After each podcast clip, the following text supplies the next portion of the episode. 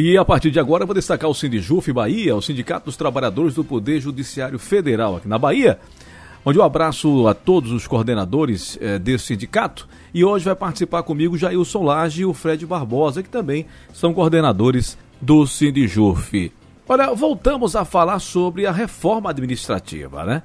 Como é que anda então o debate entre vocês, servidores públicos e a sociedade? Jailson Lage. Esse tema da reforma administrativa é um tema que já tem mais de um ano, né, que vem sendo pautado pelo governo. O governo coloca a reforma administrativa como se fosse uma melhora do serviço público, mas o que o governo pretende com essa reforma é abrir para terceirização ou a privatização, ou seja, né, o governo pretende ampliar ainda mais a terceirização, as privatizações. Para dar um exemplo do que é privatização, o que aconteceu agora no Amapá, né? O estado ficou mais de 15, 20 dias lá sem energia, porque as é, empresas de energia elétrica no Brasil todo elas foram privatizadas, né? Hoje quem está lá é uma empresa que visa somente o lucro. Então a empresa de lá do Amapá tinha que manter três ou quatro geradores e só tinha dois funcionando. Há mais de um ano que já sabia disso. Então eles sabiam que se um, um, um dos dois quebrasse que ia ter uma falta de energia no estado né, por mais de 15 dias. Isso é um crime, né? Privatizar serviço público é essencial à população, é um crime, porque você não pode colocar o lucro dentro de uma relação que dentro de um, não é um consumo, a energia elétrica, água, isso não é relação de consumo, isso é um, uma obrigação do Estado manter para os trabalhadores, né? E aí vem eles privatizam. Então é isso que o governo quer com essa forma administrativa, né? Ele quer abrir a porteira do serviço público, né? Para tudo, né? Para tudo que, que a gente tem hoje aí, saúde já é muito grande parte já é privatizado, educação grande parte já, já é privatizado, mas eles querem ampliar ainda mais, porque eles não falam, eles não propõem lá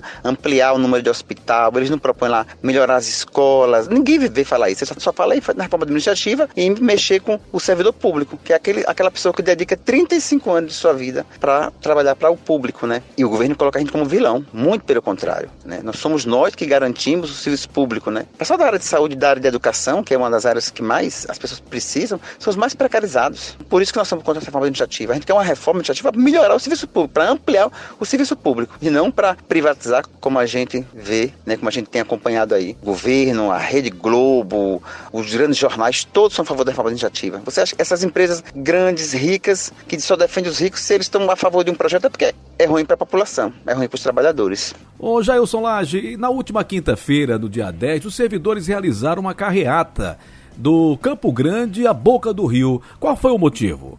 É, essa carreata, ela foi parte do Dia Nacional de Luta em Defesa do Serviço Público, né, que os servidores públicos reunidos em suas organizações a nível nacional, tiraram o dia de quinta-feira como um dia nacional de lutas, né? Aqui na Bahia, por conta da pandemia, né, nós decidimos fazer uma carreata. E essa carreata foi bastante proveitosa, mas a gente entende que era insuficiente. Né? Nós temos que preparar uma grande greve geral, preparar mobilizações massivas ano que vem para dizer ao governo Bolsonaro, a Guedes, né, a Rio Costa aqui na Bahia, o, o Bruno agora, que nós não vamos aceitar privatizações. Porque todos esses senhores, né, a Semineto, o Bruno agora, o Rui Costa, o Bolsonaro, né, vários outros governadores aí, praticamente todos eles são a favor da reforma administrativa. O, o, o Estado, o Estado brasileiro, o Estado de modo geral, é um grande balcão de negócio, né? Os políticos gerenciam, né? Tocam o Estado junto com os empresários, visando só lucro. Né? O capitalismo é isso, o capitalismo é o lucro. O lucro acima da vida. É o que a gente tem visto agora com essa pandemia, né? E aqui no Brasil parece que tudo ainda é piorado, né? Aqui no Brasil a gente vê os governos, os governadores, o presidente aí disputando qual vai ser a vacina que vai ser aplicada na população, quando parte do mundo já começou a vacinar. Então, assim, é um descaso com, com a população, é um descaso com os trabalhadores. Mas esse descaso não, não é uma coisa assim tirada da cabeça de, de um governador, tirada da cabeça de, de Bolsonaro. Isso é, é, o, é o sistema, não é? É o sistema capitalista que funciona assim assim, funciona para garantir o lucro. E aí a população, os trabalhadores ficam mercê né, de alguns senhores, mas a gente está preparando uma reação. O, o, serviço público, os trabalhadores do serviço público, nós vamos reagir. E a gente tem que dizer assim, a população tem que vir junto com a gente para defender o serviço público, porque não temos saída né, rápida agora. Agora nós temos uma tarefa agora, que é defender o serviço público. E ano que vem vamos preparar grandes reações e mais uma vez falamos para as pessoas, acesse o site do Sino de Bahia, Sino de Ufeba, que lá você vai ver ações, que lá vocês vão ver peças publicitárias, lá vocês vão ver áudio, vocês vão ver vídeos explicando essa reforma administrativa que ela é o fim do serviço público. Bom, agora eu vou conversar com o Fred Barbosa. Essas questões, o Fred, relativas à defesa do serviço público, elas também envolvem a defesa dos direitos sociais, como a saúde, a educação, pesquisa. Não é verdade isso, Fred? Pois é, é, esse exemplo aí do que o Jailson colocou em relação à importância do serviço público, das coisas públicas, é, em relação a essa supremacia do privado, da ganância pelo lucro, ela acabou de ser exibida agora aí, nesse último mês, na reunião da Organização Mundial de Comércio, em que os países mais pobres eles reivindicavam que o, o, os remédios e as vacinas para a Covid, de fato, elas tivessem suas patentes quebradas e abertas, né? para justamente não sobrepenalizar e garantir a vida. Nós estamos falando da vida né, de, de pessoas, pessoas que moram muitas vezes em países muito pobres que não vão ter é, condições de imunizar ou tratar adequadamente sua população em função é, dessa questão aí é, dos custos desses medicamentos, do, do custo dessas, dessas vacinas. Né? E a posição dos países ricos, dos países centrais do capitalismo, né, que defende claramente o interesse da, da, sua classe mais rica, né? porque esse dinheiro não vai para a população mais pobre, vai para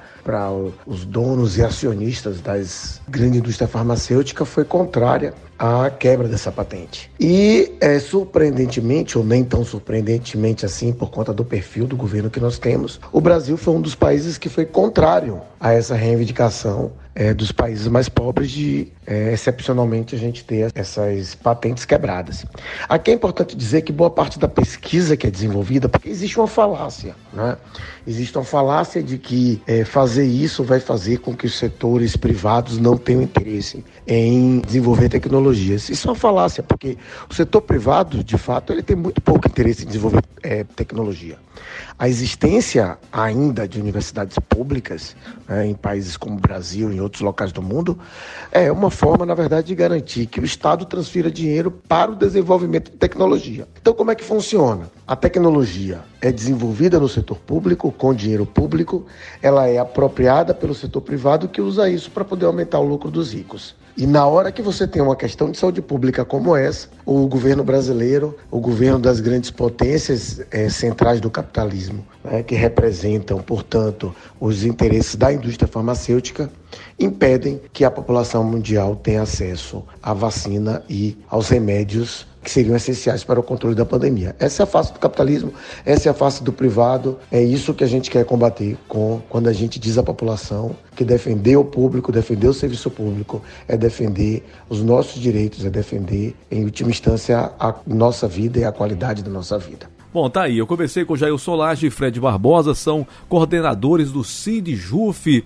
E você pode acessar né, o sindjufeba.org.br e lá você vai ver muitas é, matérias e informações sobre tudo isso que está acontecendo, reforma trabalhista, né, os problemas, todos eles relacionados com o Juf trabalhando arduamente ali, lado a lado com o trabalhador. Então acesse sindjufeba.org.br. Aqui um abraço à Tayana, que faz um belo trabalho na parte também do jornalismo, né, assessoria aí do Sinijuf, sempre trazendo as informações para a gente também. E assim eu destaquei mais uma vez o Sindicato dos Trabalhadores do Poder Judiciário Federal na Bahia, aqui no programa do Trabalhador e da Trabalhadora Brasileira. Acesse www.blogdotrabalhador.com.br, o canal na internet do Programa do Trabalhador.